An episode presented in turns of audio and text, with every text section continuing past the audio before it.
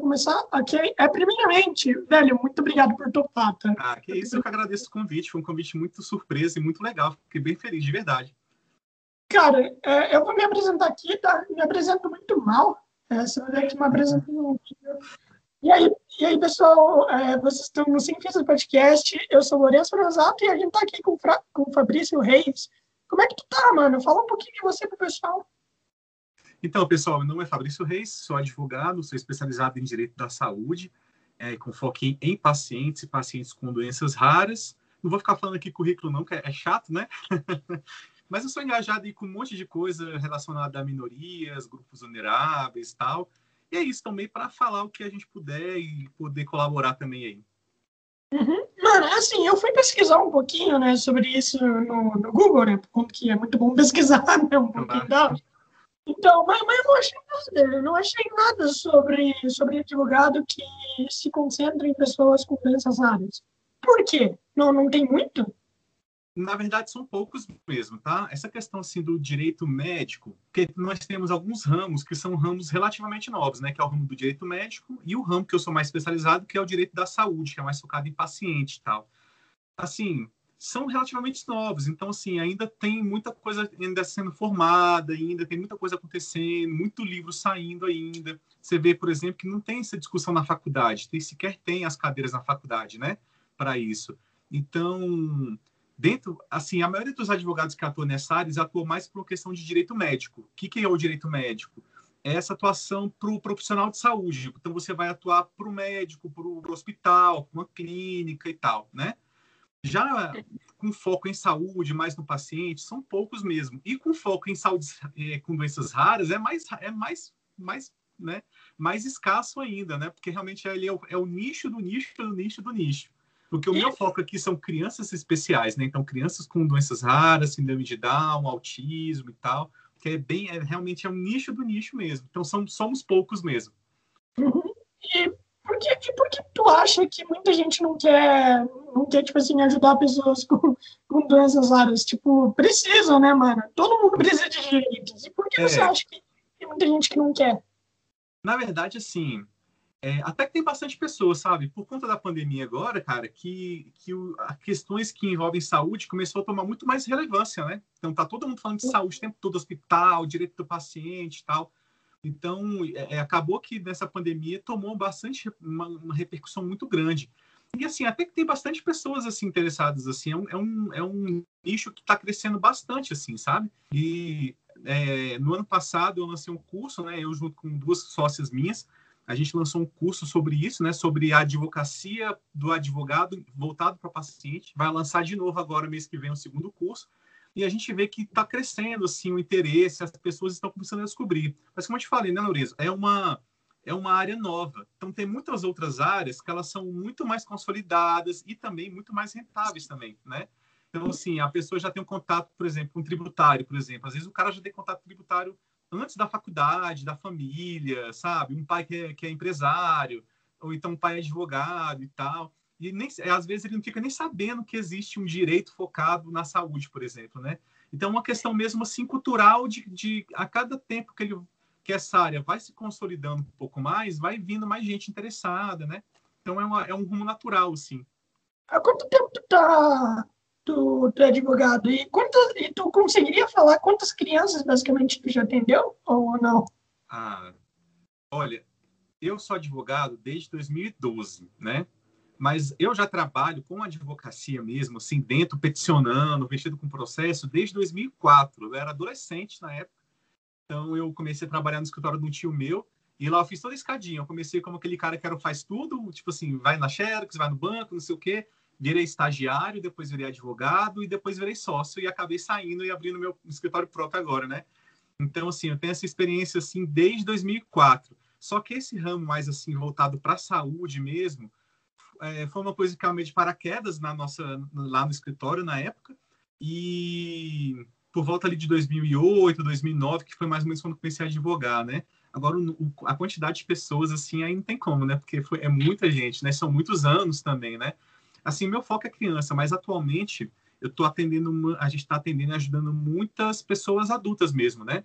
É, não sei se é uma coincidência por conta da pandemia, a gente, tá, a gente continua recebendo muitas, muitos pais ainda, né, os pais de crianças, mas também a questão com adultos também aumentou bastante também, né? Uhum. E quantas pessoas com doenças existem aqui no Brasil? É, a porcentagem, doenças raras mesmo, você, você saberia dizer? Cara, não tenho de cabeça, mas eu tenho aqui no meu computador. Porque é o seguinte, é, quando você vai pegar doenças raras, você fala assim, ah, doenças raras, você acha que é uma, tipo assim, uma em um milhão e tal. Quando você pega o bolo de quantas doenças existem, elas são milhares de doenças. Então, elas não são tão raras assim quando você junta todas dentro de um grande escopo. Né? Claro que isoladamente, por exemplo, eu tenho uma paciente aqui, que eu não chamo nem de cliente aqui, a gente chama de paciente, né? Porque o nosso atendimento é mais humanizado tal. Tem que ser, né? É uma área que ela tem uma carga emocional muito forte. Então, ser muito mais humanizado no atendimento também faz uma, uma grande diferença também, né? Que ela é uma, ela é uma DC tão rara que só tem oito no Brasil, para você ter noção, assim, é raríssimo, né? Agora, a, de, de, pessoas com doenças raras no Brasil, da última vez que eu tinha visto, eram cerca de 16 milhões de pessoas. É muita coisa. Então, quando você vai ver, não é tão raro assim, né? Tem bastante gente. E esse é o problema, né? Que é entra a nossa luta social, porque são muitas pessoas, é uma, uma população muito grande, que está muito vulnerabilizado, né? Não tem direitos, não tem acesso, tem os preconceitos da, os preconceitos da sociedade, né? Então a gente faz uma luta bem social nessa área aí. A minha mãe mandou perguntar para você se TDAH é, se aplica nisso. É, o TDAH não chega a ser uma doença rara, né? Porque é, é, é, você vê que ela tem uma incidência muito grande dentro da sociedade. Eu vou aqui pegar o dado preciso aqui para vocês. É, eu tenho TDAH. Eu tenho TDAH, é, por isso que eu é, hoje, inclusive, é, percebe-se que hoje é, essa questão do TDAH está aumentando, assim, primeiro porque você está conhecendo um pouco mais sobre isso e consegue se identificar muito mais cedo, com mais facilidade. Então, muitas uhum. coisas também que eram, tinham uns preconceitos também estão sendo superados e dizem também que a nossa vida hoje, que a gente tem um acesso infinito a uma infinidade de informações desde muito cedo tal, está influenciando também nessa, nessa questão, né? Porque a gente já fica meio que um cérebro treinado para ser multitask, assim, né? É, eu sou diagnosticado com TDAH desde os meus cinco anos e é, difícil, é difícil. É difícil por conta que quando você não recebe uma educação muito boa assim e apoio dos pais, isso vai afetar a sua vida inteira. Isso é uhum. mas, mas é muito bom. É, me, me corrija uma coisa é, o governo aplicou o dia da déficit de atenção, né? Ou não? Hum. E, não entendi, desculpa. O, tem agora o dia da déficit de atenção. Eu acho que é dia 26 de setembro. Ah, sim. Pois é, eu não sei a data também não, porque o déficit de atenção não é muito a minha área, não. Mas esses dias, eles são importantes porque são de conscientização, né? Normalmente, quando tem um dia, aí um mês, as entidades, as associações, elas fazem é, várias ações e tal. O TDAH é interessante, por exemplo, porque até quando era criança, por exemplo, quando eu tinha lá meus, meus 12, 10 anos, tinha muitos negócios do TDAH e aí entupia as crianças de Ritalina antigamente, né? Que era para a criança ficar sedada, para a criança ficar mais calma e tal. Hoje a gente já vê que não é uma coisa saudável, é uma coisa assim é, há ainda muita gente que faz isso ainda, mas assim há muitas contraindicações, muitos especialistas que já estão falando contra isso. Então, porque são coisas que vão assim evoluindo com o tempo, né? Eu peguei aqui para ti para falar de dados aqui, né? Então, você tinha perguntado de doenças raras. Então, vou pegar os dados das, do Ministério da Saúde, que são dados bem, bem bons também. Então, assim, ó, o que, que você considera doença rara? É aquela que afeta 65 pessoas a cada 100 mil, ou seja, 1,3 a cada 2 mil indivíduos. Então, você vê que é, é um número relativamente baixo, né? Tipo assim, de, de incidência. Por isso que o TDAH, por exemplo, não é considerado uma doença rara, porque ele, ele afeta muito mais do que 65 pessoas a cada 100 mil, é bem mais, né? É, o número de doenças raras, então, a gente não sabe quantas existem, mas a gente estima que seja entre 6 a 8 mil doenças raras. É muita coisa, sabe? A maioria delas são genéticas, são coisas que, estão, que, que envolvem questões genéticas também. E a maioria, tipo assim, tem muita doença que a maioria das pessoas nem conhece, né, mano? Tem muita, muita. É tipo assim, é, você que trabalha com isso e tal, qual foi a doença mais rara que você já pegou? É, se você puder falar, obviamente. Não posso. Eu acho que eu acho que, que eu tive atuação são duas, né? A síndrome de Pitt Hopkins, que é uma, uma, é uma síndrome que ela, que eu te falei que acho que só tem oito no Brasil, oito pacientes no Brasil só, é uma síndrome que ela causa uma fraqueza muscular, a criança ela tem, um, ela tem uma dificuldade do seu desenvolvimento, tanto físico quanto cognitivo também, né? Então ela tem que fazer uma série de tratamentos também, e tem a AME, que é uma, que é uma, é uma doença relativamente conhecida, que é aquela da, do, do medicamento mais caro do mundo. E vira e é? volta que é o, é o medicamento que custa 6 bilhões de dólares. É, um, é o... é, então, é uma doença, essa é uma doença muito mais grave, a mortalidade dela é muito alta. E vira e volta, aqui no Brasil até tem bastante, bastante pacientes com essa doença. A maioria são criancinhas, então vira e volta aparece no Instagram algumas campanhas de arrecadação de dinheiro tal, porque é muita grana, né? Só que assim, é, você aplica o remédio uma vez e aí, tipo assim, a criança cura, né? Só que, pô, são 6 bilhões de dólares, assim, é muita grana. Você converter isso aí pro, pro real é surreal, né? Você disse que não tem muito advogado e tal, é, tipo assim, é, igual do seu rumo e tal. Então, como que essas pessoas chegam até você? Então, é, a gente como advogado, a gente é advogado, a gente não pode fazer publicidade, né?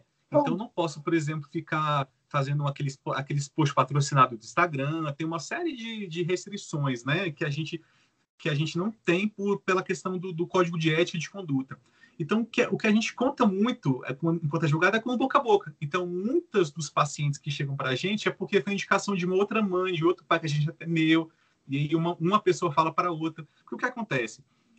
Não é só nas, nas, na, em questão de doenças raras, mas grupos vulneráveis, né? esses grupos que são minoritários e vulneráveis é, normalmente eles têm grupos de apoio e de conversa entre si para um, um ficar apoiando o outro, tal, porque justamente estão vulneráveis. Então, esses grupos ali, essas associações, elas acabam sendo importantes para você ter que contar, nem que seja para tirar uma dúvida, para desabafar e tal. Então, como essas pessoas que são nessa área, os pais, especial, né, pais, mães, é, tem muito contato uma com as outras, então acaba tendo muita indicação, né? E claro, sim, tem, por exemplo, o meu, meu Instagram, que a gente está sempre postando alguma coisa, alguma curiosidade, eu comento notícia. O meu Instagram é um pouquinho mais parado, mas tem o do meu escritório, que a gente está sempre comentando coisas novas. Então, às vezes a pessoa vê uma postagem sobre a doença dela, por exemplo, e entra em contato para saber mais, ver o que, que pode fazer, o que, que não pode, né? Uhum. Por que você resolveu se tornar um advogado? Eu, eu, já, eu já perguntei isso. Não, não. não. Porque... TDAH. não, relaxa. Não estava nos tá. meus planos, viu? Assim, eu, eu quando eu comecei a advogar, eu, eu fazia muito civil e, e, trabalhista. Então, tanto que a minha, a minha primeira especialização é em processo civil e eu tenho a especialização da vida em trabalhista. Eu não tenho título, mas eu tenho experiência prática, né? Vamos assim dizer. E como eu te falei, né? Essas ações que têm questões de saúde é, começaram a chegar muito por acaso no escritório, né? Então, assim, e eu fui vendo como que isso como que uma boa atuação do advogado você pode ter um impacto social muito forte na vida dessa, dessa família, né? Porque, como eu falei, eu sou envolvido em diversas questões de grupos minoritários e vulneráveis, então eu tenho um trabalho social muito forte com questão de violência, de, é, violência doméstica, Lei Maria da Penha, LGBTfobia, é, intolerância religiosa, né? Com, com principalmente com religiões afro, questões de racismo e tal. Então a gente, quando a gente mexe com direitos humanos, você acaba que vai enveredando para todos esses ramos assim, né? E, e, dentro dessa área da saúde, você vê, cara, que a maioria dos, dos pacientes que a gente atende são pessoas pobres, são pessoas carentes, que não têm condição, que não conseguem muitas vezes no tratamento e precisam entrar na justiça para ter um tratamento no SUS, porque a burocracia é muito grande e tal. Então fui vendo isso, cara, que você fazendo uma atuação, uma atuação bem feita, como que nessa área você impacta muito positivamente na vida de alguém. E eu até até ouso a dizer que com uma boa atuação, você pode até salvar vidas, entendeu? Porque várias vezes a gente conseguiu salvar vidas de algum paciente que estava na beira da morte, porque conseguiu eliminar muito rápido para fazer um tratamento, fazer uma cirurgia tal. E por conta daquilo, aquele paciente sobreviver, conseguir até mesmo superar a doença. Então, fui vendo muito esse impacto social, esse, essa, esse, esse, sabe, essa força positiva de fazer o bem, assim. Isso foi me, me deixando muito apaixonado na área, né? Tanto que hoje no nosso escritório a gente tem um. eu tenho escritório, eu e uma amiga minha, Alexandra, é, que ela também é focada nessa área, também na história é focado bem é, em pacientes, que a gente faz atendimento gratuito para pessoas carentes, porque a gente sabe da importância disso, né? Como que isso impacta positivamente, pode salvar vidas e faz a diferença na sociedade, né? e deve ser importante também, tipo assim, para as pessoas verem, ó, esse cara aí ó, tá lutando por mim, sabe? Tem, tem gente que. Tem gente, tem muita gente que pensa que é sozinha, né, mano? Que ninguém Cara, se importa. tem. E pior que não é que pensa, que tem muita gente que infelizmente está, sabe? Nessa, esse é um ramo, cara, que, como eu te falei, as pessoas elas acabam se juntando ali em grupos, em, em, em um grupo de, de WhatsApp de apoio e tal, justamente porque elas estão órfãos, elas não conseguem uma ajuda, não conseguem resolver as coisas, tudo é burocracia, tratamento é muito caro tal. Então, assim, realmente, a gente, a gente quer mesmo é, é ser essa pessoa que está lutando por quem está ali fraco, por quem está precisando mesmo. Porque a realidade, infelizmente, é bem dura, assim, sabe? É, principalmente das famílias mais carentes, assim, porque porque que, eu, eu, gosto muito de falar das minhas palestras e nas, nas lives e tal, que quando você está falando de direito à saúde, você está falando de direitos humanos, porque é tudo misturado, cara. A saúde ela se mistura com os direitos humanos e vice-versa, um engloba no outro. Então, assim, normalmente, aí é uma crítica que eu sempre faço para a área, normalmente, principalmente em, em congressos tal, as discussões ela fica muito voltada para dinheiro, sabe? Ah, é muito caro tratamento de doença rara, mas é porque se eu atender uma pessoa com doença rara, eu vou deixar de atender várias outras pessoas com as doenças que são mais baratas e tal. São discussões que não se sustentam, mas aí seria um papo muito juridiquês aqui que não acho que não cabe, né? Não, mas não cabe. assim, o que eu quero dizer só para só é, finalizar é que é importante ter essa percepção de questão de direitos humanos, de complexidade da vida, porque uma coisa vai complementando a outra. Então, você pega uma, uma família, por exemplo, uma mãe solteira que tem um filho com doença rara. Ela não pode entrar no mercado de trabalho, ela não consegue trabalhar, porque ela tem que ter muitas vezes dedicação total para o filho. Ou então, às vezes, até ele tá, está com o marido, mas ele, pô, só a renda do marido não consegue dar conta, porque o tratamento é caro, tem alimentação especial, sem contar os vários casos, que infelizmente acontece muito, do cara abandonar a esposa quando descobre que o filho vai nascer com alguma doença rara ou com alguma doença genética, alguma coisa do tipo. Isso é muito comum, né? Então, é por isso que eu gosto sempre de chamar atenção para essa importância desse fator social, porque uma coisa respinga da outra. Você vê em machismo, em questão de, de, de racial, em questão social, de questão econômica e tal. Então, vai englobando e vai aumentando, assim, o escopo do, vamos assim dizer, do, do desafio, né? Você, você também lida com bullying também? Oi? Bullying, bullying. As pessoas, É, tipo assim, assim- tem, muita- tem, tem muita gente que não sabe que tal pessoa tem doença por conta que é uma doença rara, né? É, Então, daí ela pode sofrer bullying por conta disso. É, eu não cheguei a ter nada de bullying. Só tive um caso que foi de uma criança autista, que ela estava tendo um problema no colégio, mas a gente conseguiu resolver assim, com conversa, né? Resolvendo ele direto com a escola e tal. É, isso é uma realidade, assim, né? O bullying, mas assim, é uma coisa que infelizmente ainda não chega muito assim para nós advogados, porque não tem muito que a gente fazer é, judicialmente, assim, sabe? É claro que dá para eventualmente você ver uma, uma responsabilização ali de, um, de uma escola, de uma diretoria tal mas acho que isso é muito mais uma coisa da, da psicologia do que do direito, a princípio, assim, sabe? Mas tem outro lado também, né, com pessoas adultas também, que eu te falei da, do preconceito e da ignorância da sociedade, que não chega a ser um bullying, mas chega a ser uma ignorância. Muitas das, dessas doenças que são raras, elas são o que a gente chama de doenças invisíveis. Então, é, uma, é um tipo de doença, por exemplo, que eu, eu se eu tenho uma doença, eu estou sofrendo dores muito fortes, eu estou sofrendo, eu estou sentindo dor, desconforto, só que meu corpo não tem nada. Você me olhando, você não consegue enxergar, tipo, um braço faltando, uma, uma, uma ferida aberta, uma mancha na pele e tal. E essas pessoas sofrem muito. Então, por exemplo, acontece muito de, por exemplo, uma pessoa que tem uma doença rara que, que é muito incapacitante, que causa dores enormes, ela para o carro dela naquela vaga de deficiente, a, a preferencial, e as pessoas veem ela descendo do carro e andando normal, começa a xingar, começa a tentar agredir, começa a ficar puto, porque a pessoa não entende que ela tem direito de estar ali. Não é porque ela não está numa cadeira de roda, não está com uma muleta, que ela não está precisando daquela vaga para se locomover com mais facilidade e tal. Então, uma coisa que, assim, que a gente espera que mude também com o tempo, né? Esse é um tema que está dando ca- muita relevância, né? Então, as pessoas estão começando a ficar um pouquinho mais conscientes sobre isso, né? Mas ainda a gente tem muito para melhorar ainda. Sim, mas isso, isso daí que você falou é muito frequente? Rola muitas vezes? com pessoas adultas, sim, é muito comum. Como eu te falei, porque a maioria dessas doenças, elas não têm uma, uma, uma- um aspecto físico visível para você enxergar. Então, a pessoa vê um- alguém parando numa vaga de deficiente e sai andando normal, sem mancar, sem muleta, sem cadeira de roda, já tá achando que é o espertinho tal. Claro que tem bastante que faz isso de verdade, né? Mas, assim, isso acontece bastante com, com pacientes adultos, infelizmente.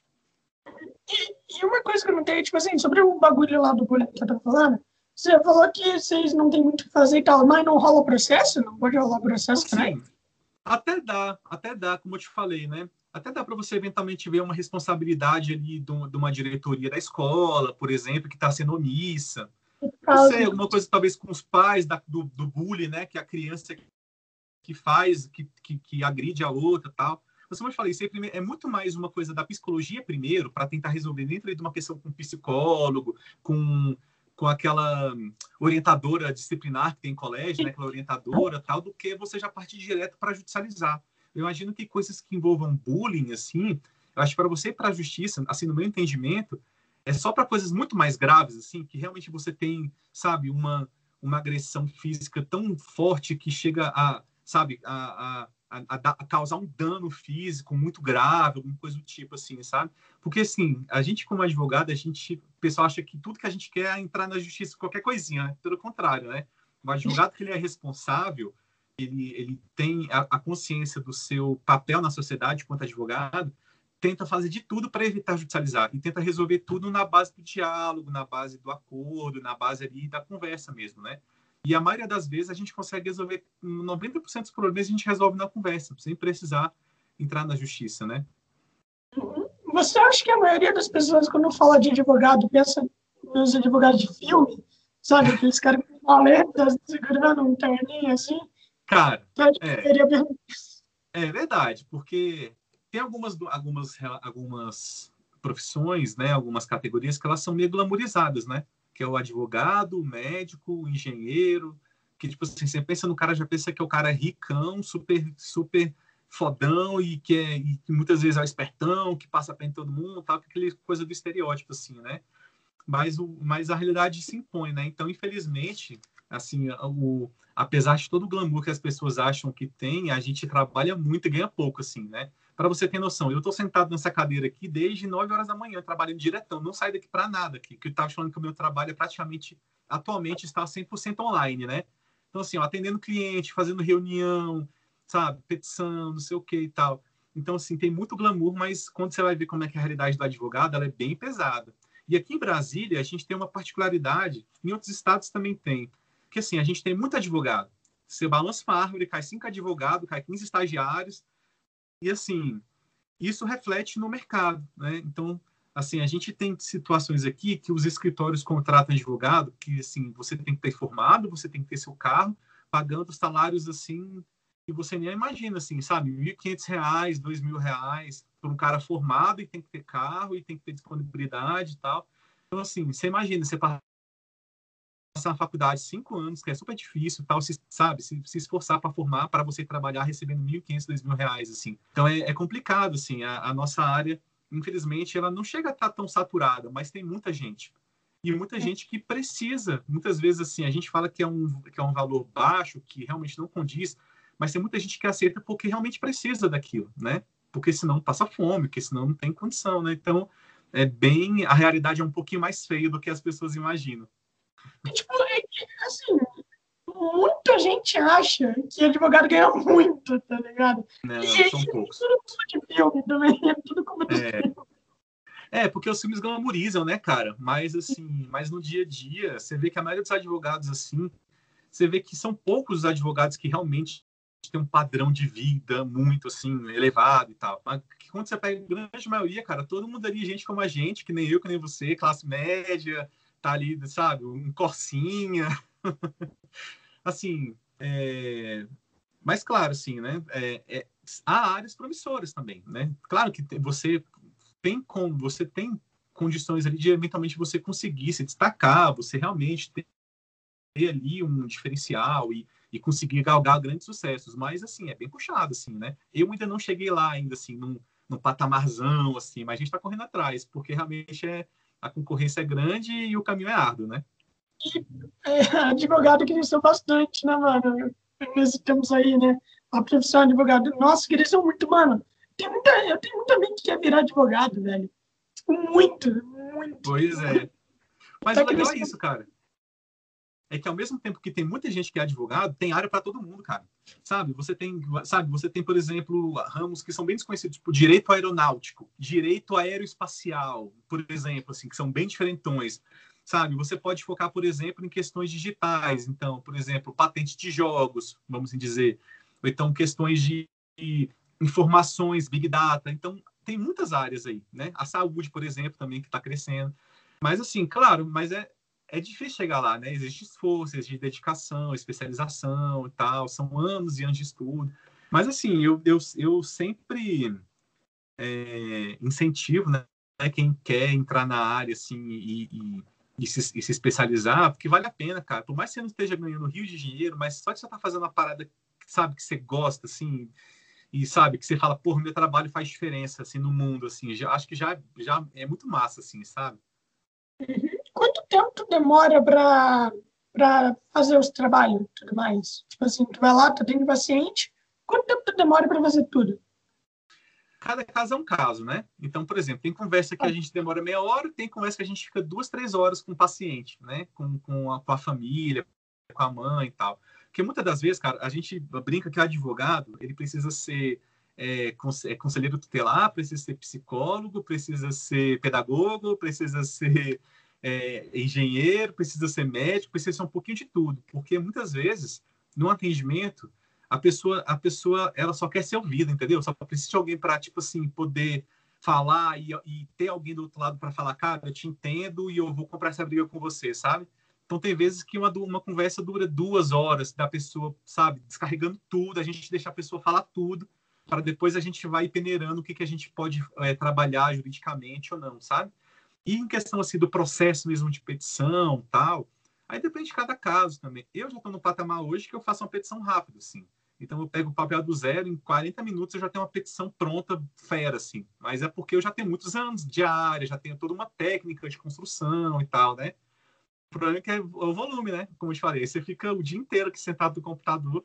Mas assim, eu trabalho, eu e minha sócia, a gente trabalha em média de umas 12, 14 horas por dia.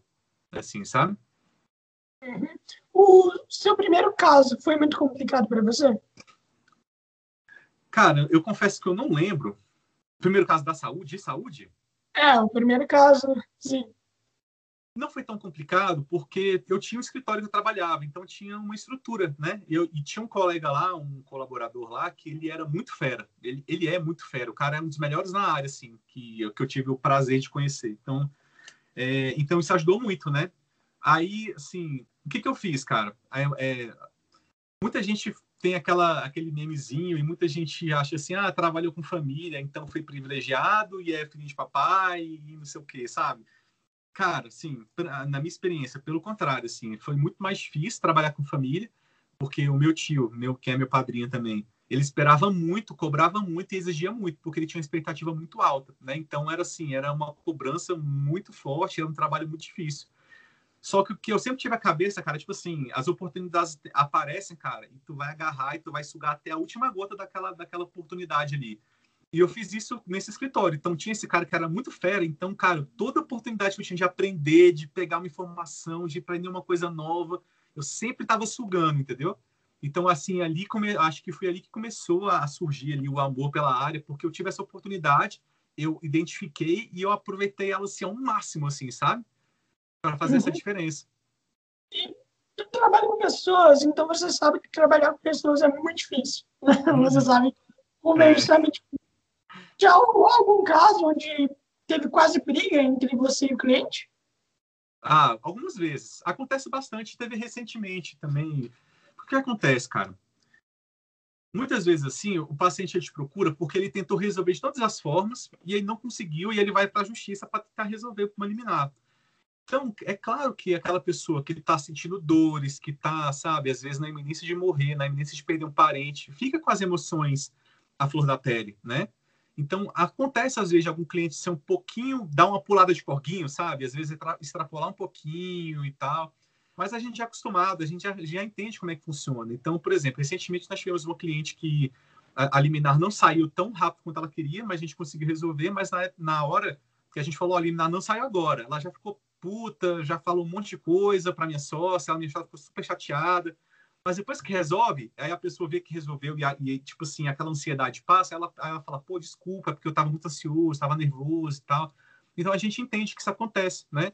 Aí, claro que cabe para mim, enquanto profissional, saber lidar com isso, não cair na pilha, entender que aquela pessoa ela tá sob um estresse muito forte, ela tá emo com emoções muito fortes, né?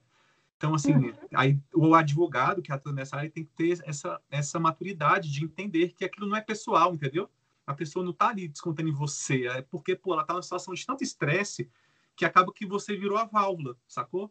E faz parte, cara, faz parte, infelizmente, da área, assim, né? A gente tem que ter essa maturidade de entender.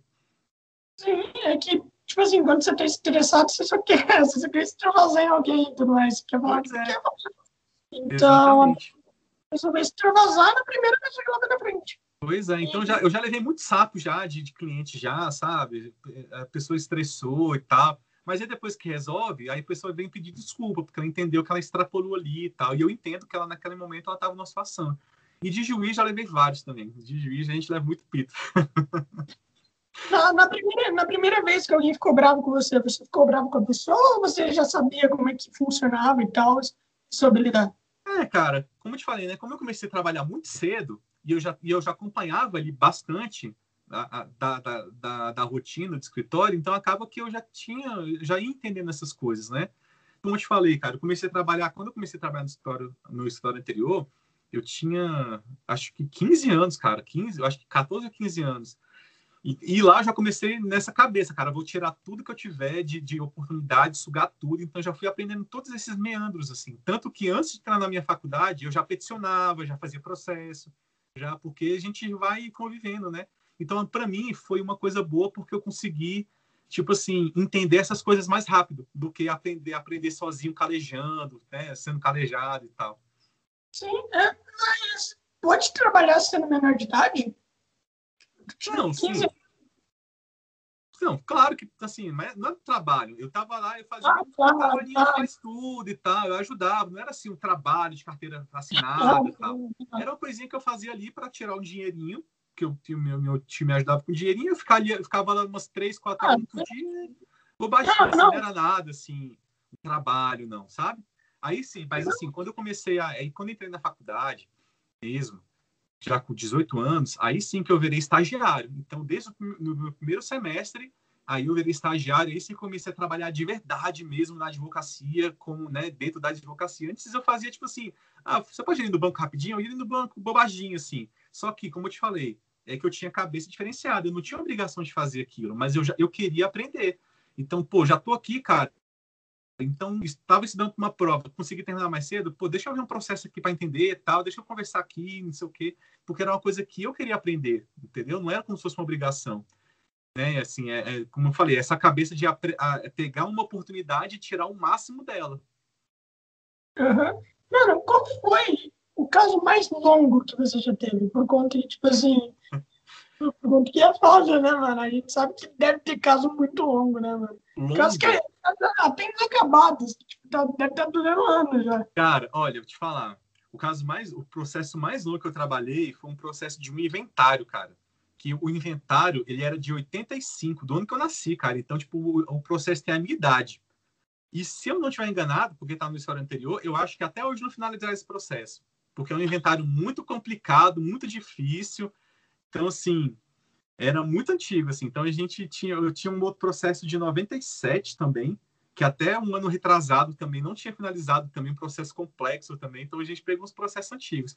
Na área da saúde, não demora tanto, porque normalmente você tem uma, uma situação que é muito mais urgente, não dá para esperar, né? Então, tipo assim, a liminar saiu, cara, já vai fazer o tratamento, vai fazer a cirurgia, e aí o processo corre para discutir dano moral, dinheiro, não sei o que, que é o menos importante. O importante é garantir o tratamento. Então, a, os processos na área da saúde acabam são rápidos, justamente porque a saúde não pode esperar, né? Sim. É, mas, mas, tipo assim, por que demora tanto o processo, mano? Cara, burocracia, esperteza do outro advogado, e artimanha, entendeu? Então, por exemplo, nesse inventário, por exemplo, que dura quase, né, mais de 30 anos aí, é, é, é, sempre assim, alguém colocando uma dificuldade, alguém atrapalhando, aí pega o processo, são com processo. Então, são várias coisinhas e aí o, o, tempo vai passando e você não resolve o processo, sabe? Infelizmente isso acontece. Hoje em dia não tanto mais, porque os processos hoje são eletrônicos, né? Então acaba que que dar um pouco mais celeridade, tá? Não tem esse negócio do cara pegar o processo, ficar cinco, seis meses com o processo sumido, sabe? Sem, sem devolver e tal. Mas assim, ainda tem os processos são longos ainda. A burocracia é tão grande assim para tipo, tipo, deixar um processo em aberto por tipo 40 anos. Não é nem burocracia, não é nem burocracia, é código de processo civil, né? Para a gente ser mais, mais, é, mais específico. É porque, cara, há muitas possibilidades de recurso, sabe? Então você vê, quando você vê, por exemplo, essas notícias que falam do, do político lá que conseguiu deixar prescrever aquela pena dele. É isso, cara. Vai entrando com um recursinho aqui, uma petiçãozinha ali, outro recursinho, não sei o que, não sei o que, uma coisa, sabe? Várias coisinhas que quando você junta, dá um tempão, assim. É isso, é artimanha. O advogado, o cara ser bom e saber como, como usar o, o, como usar o Código de Processo Civil a favor dele, como usar o direito a favor, a favor desse interesse de, de demorar, de atrasar, entendeu? Infelizmente faz parte do jogo, assim. Eu não, eu não julgo quem faz, assim, quem sabe, quem fica fazendo o processo demorar porque é vantajoso para o seu cliente tal. Não julgo, acho que faz parte do jogo. Não, eu não faço, porque eu, eu, eu sou muito certinho nas coisas. Mas, assim, é, é isso, faz parte do jogo, cara. E aí cabe a gente saber lidar com isso, né? Tipo assim, saber como evitar isso, como, como você dar um, um counter nessas paradas que, os, que, o outro advogado faz. Nem sempre dá certo. Então, né, não à toa que eu, que eu já tive esses processos mais longos aí. Mas, normalmente, a gente consegue sabe, abreviar, você dar uns counter assim para tentar minimizar um pouquinho esse tempo. Você, você já teve que ir no, no tribunal, né, obviamente, você já teve que coisar contra a empresa? Cara, eu uso coisar para tudo aqui. Não, cara, a maioria dos meus processos são contra a empresa, né? Porque na área trabalhista que eu fazia, por exemplo, era muito pelo empregado. Então eu estava sempre, não, sempre não, normalmente contra a empresa. Já agora, na saúde, como eu atuo só para paciente, então eu estou sempre contra a empresa. Eu sempre contra plano de saúde, sempre contra. Entendeu?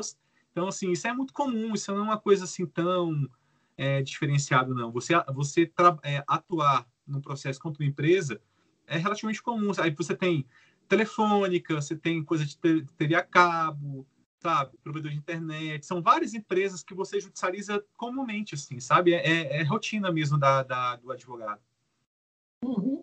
E, cara, você falou lá que você, que você, tipo assim, você ajuda minorias e tudo mais. Você também, você também é advogado de, do público LGBT e de negro? Mesmo, mesmo você também é? Sim. Olha, é assim. mas, mas, eles têm que ter doença ou não? Não, não, não é assim eu tenho um engajamento social, né?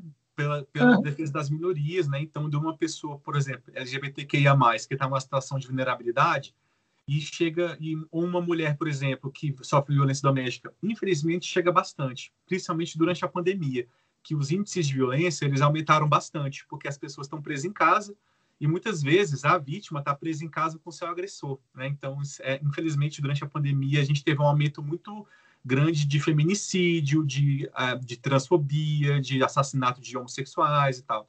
Então acaba que chega bastante coisa para a gente, assim, normalmente assim, é um conhecido, é, é, um voluntário de uma ONG e tal, porque a gente tem um, como se fosse uma rede de apoio, um apoiando o outro para ajudar.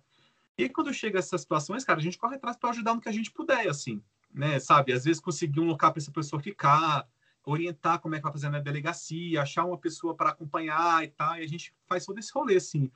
É, eu não faço muita coisa é, de processo, né, para para o público LGBTQIA+. Eu faço mais esse trabalho mais social, assim, de ajudar, de achar, sabe, ajudar as associações, ONGs. Uma pessoa que sofreu violência, aí eu atendo para a gente poder é, esclarecer, fa fazer sabe, todo um esclarecimento de onde ela pode ir, quem ela pode procurar, para onde ela vai, o que ela pode não pode fazer e tal, entendeu? Conseguir a medida protetiva, essas coisas assim, mais sociais, assim, né? Cara, eu gosto dessa coisa por conta que basicamente essa vida é dedicada a ajudar os outros. E isso é muito foda. Cara. Isso, isso é muito bom. É que, eu, é que, eu, te falei, cara, quando você começa a mexer com, com, com, direito, com direitos humanos, assim, você acaba tendo uma perspectiva diferente das coisas, sacou?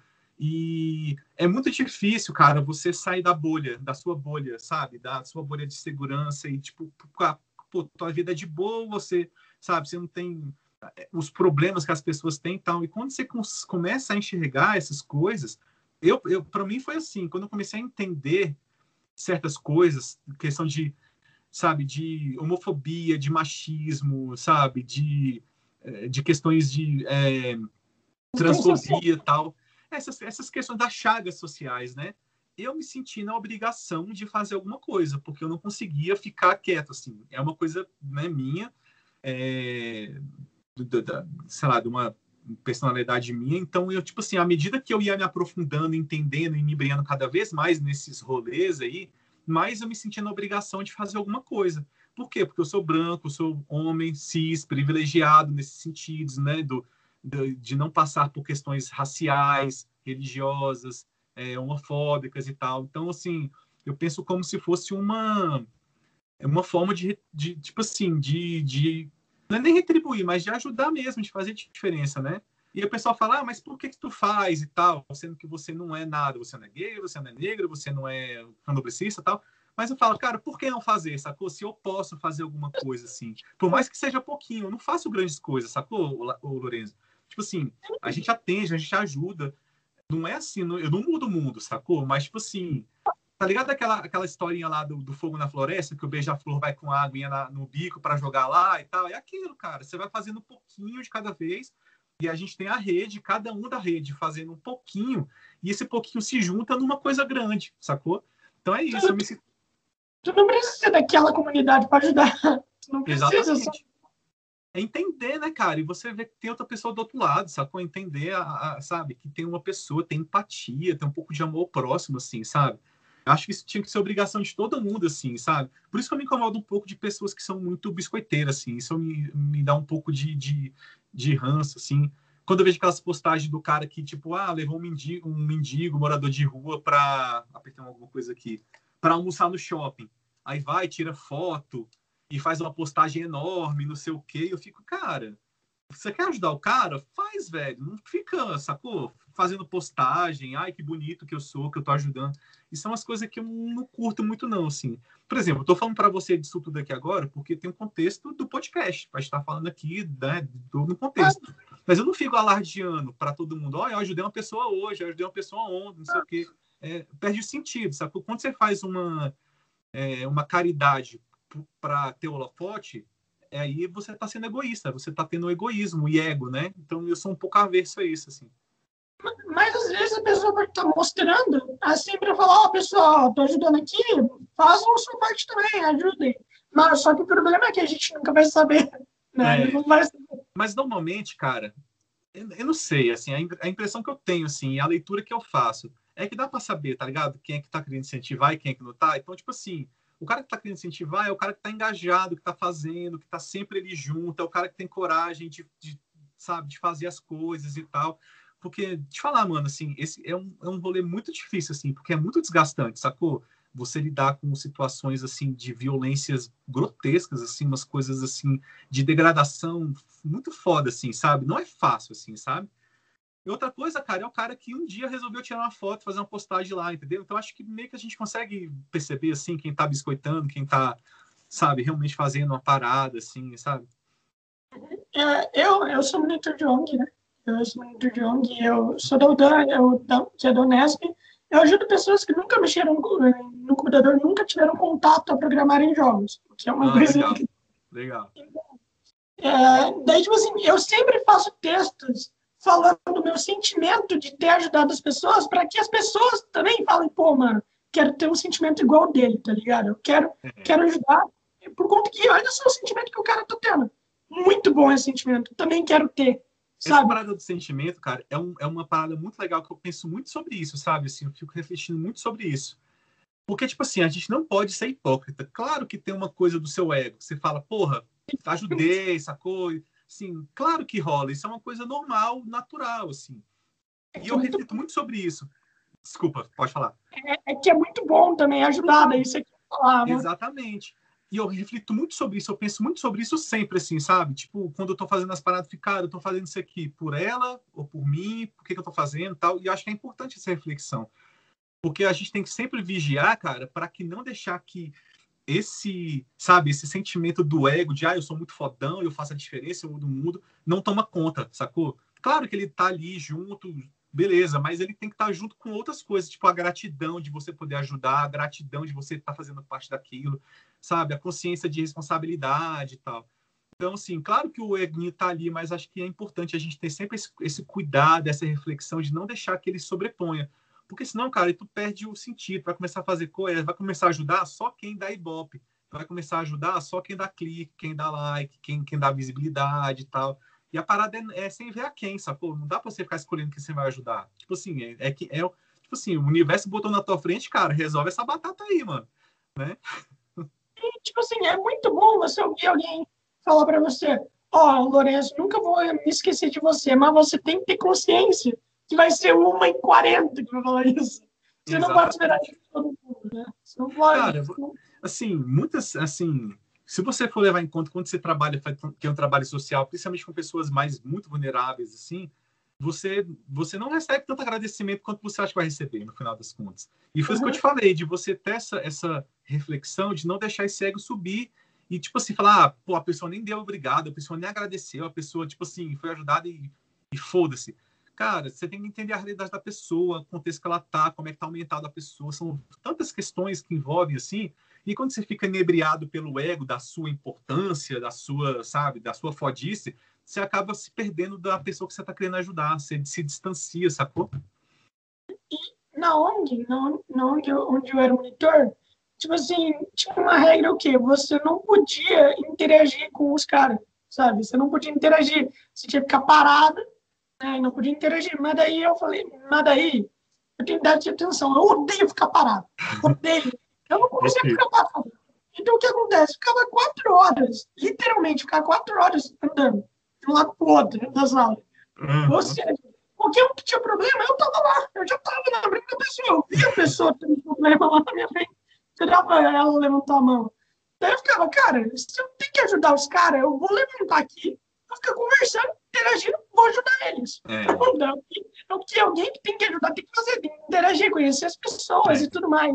E você tem que entender, cara, também que eu achei importante é, a, o conceito de ajudar, né? Acho que é um conceito que é importante a gente explorar também.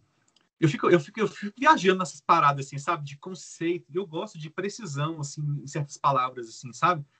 Porque ajudar, cara, não é, não, é, não é, nem sempre fazer uma coisa super grandiosa, um negoção. Às vezes, cara, é só tu sentar do lado do cara e ouvir a história do cara, assim, sacou? E deixa o cara falar e depois pega na mão dele, sabe? Pô, tu já, já ajudou pra caralho aí, assim, sabe? Então, muitas vezes, ajudar é, é, o menos é mais, assim, muitas vezes, sabe? Muitas vezes, vai ajudar é isso, cara. É uma coisa tão pequena, tipo, só do, de tu ir lá conversar, dar atenção, pô, tu já fez toda a diferença já. Não precisou fazer um trecão super né, hollywoodiana, assim, para fazer que tá ajudando, né? Mano, um sorriso, velho. Só um sorriso já ajuda, por conta que, tipo uhum. assim, eu sou um cara mega sorridente. Acho que isso já dá pra perceber, já dá pra é. perceber. Realmente e tal. Beleza, daí eu fico lá quatro horas sorrindo, conversar com todo mundo, interagindo. Daí uma pessoa que é introvertida e tal, fala, pô, mano, esse cara aí, ó, ele é muito legal. Ele é muito legal, eu quero conversar com ele. Daí a pessoa vai começar a conversar, sabe, aos poucos e tal. Como um dia cara chegou e falou assim, mano, no começo do ano eu não falava nada com ninguém. Mas você me ajudou. Você me ajudou a conversar. Mano, eu quase chorei, velho. Só que eu não posso fazer isso no meio da sala, né? velho, mas, pô, mano, dá vontade, velho. Dá vontade, é foda. Tem muitas vezes que as pessoas elogiam, dá vontade de chorar, mas se tu chora na vida da pessoa, a pessoa vai achar estranho. Não, até que não, sabia? Eu acho que o choro, cara, não é uma coisa feia para ser escondida assim, sabe? Eu penso, eu penso no chorar, velho. É, é, eu, eu acho assim, o choro, cara, é quando você tem um sentimento tão grande que ele, tipo, extrapola teu corpo, tá ligado? Tipo assim, ele não cabe dentro do seu corpo, extrapola. E isso é bonito pra caralho, sacou? Então, não acho que é nada, assim, a ponto de de evitar. Se me dá vontade, eu falo mesmo, onde fui, tem essa não. É, tipo, tem muita gente que fala, pô, porque tu é legal, tipo, tu mal conhece pessoas, eu vou falar, e daí, mano, eu não conheço pessoas, se eu for legal, é. a pessoa vai vamos conversar e ela vai ser legal comigo. É, por, é. por que eu não vou ser legal com alguém que eu não conheço? Porque, qual é o motivo? Eu não conheço pessoa, não tem nada pra mim, não tem por que eu não ser legal. É, cara. E na real, tem uma frase assim, sabe? Tem uma frase que eu, que eu vi há muitos anos, eu gosto muito, que fala: um ato de gentileza gera uma onda sem fim, tá ligado?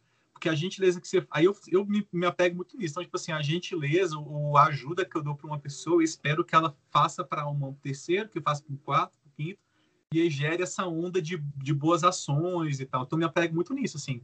Então, você falou, ah, você nem conhece a pessoa, você não sabe nem quem é, não sei o que, cara, mas, tipo assim, assim, apareceu, sacou? E eu, eu me sinto, na, eu, tipo assim, tem que fazer alguma coisa, alguém tem que fazer, sacou? Então, tipo assim, se chegou para mim, vamos resolver. E se eu não puder, eu corro atrás de alguém que resolva, assim me apego nisso. Aí vamos torcer para que essa pessoa fique bem e que ela faça esse bem para outra pessoa e assim vai, né?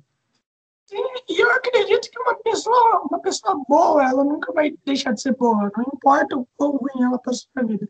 Por exemplo, quando eu comecei a ser monitor, eu, eu tinha passado por uma fase ruim, eu passei fome durante um ano, eu tava fudido mentalmente.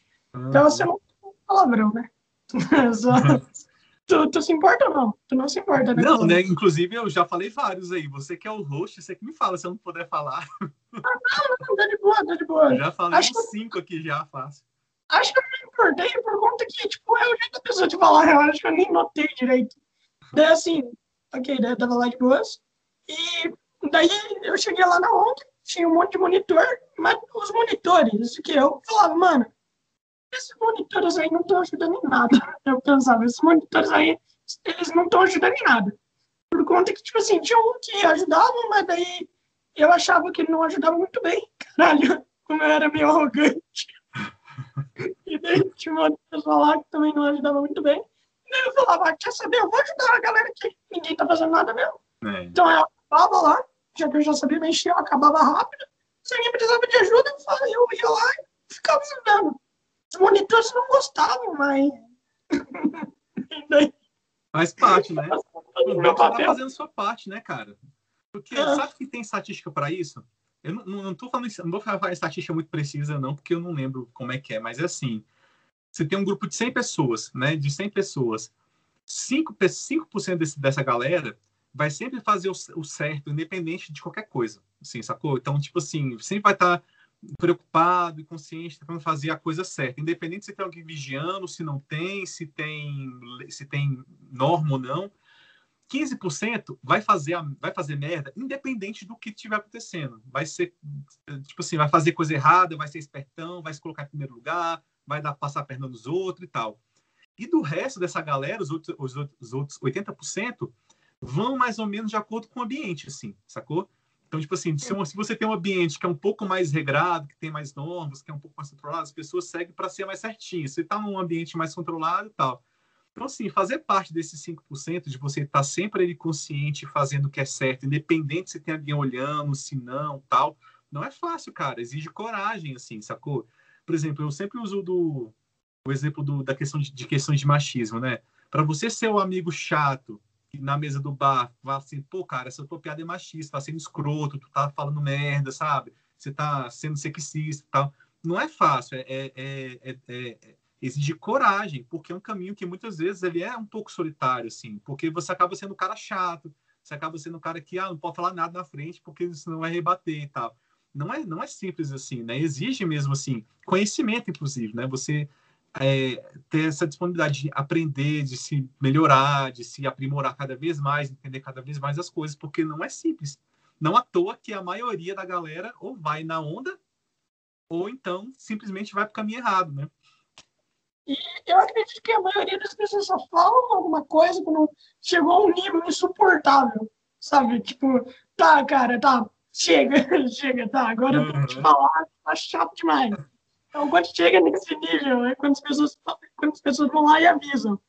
Mas antes não. Antes, ah, tá chato, mas tá chato só. Só é. não tá insuportável ainda. É, tipo isso, é tipo isso.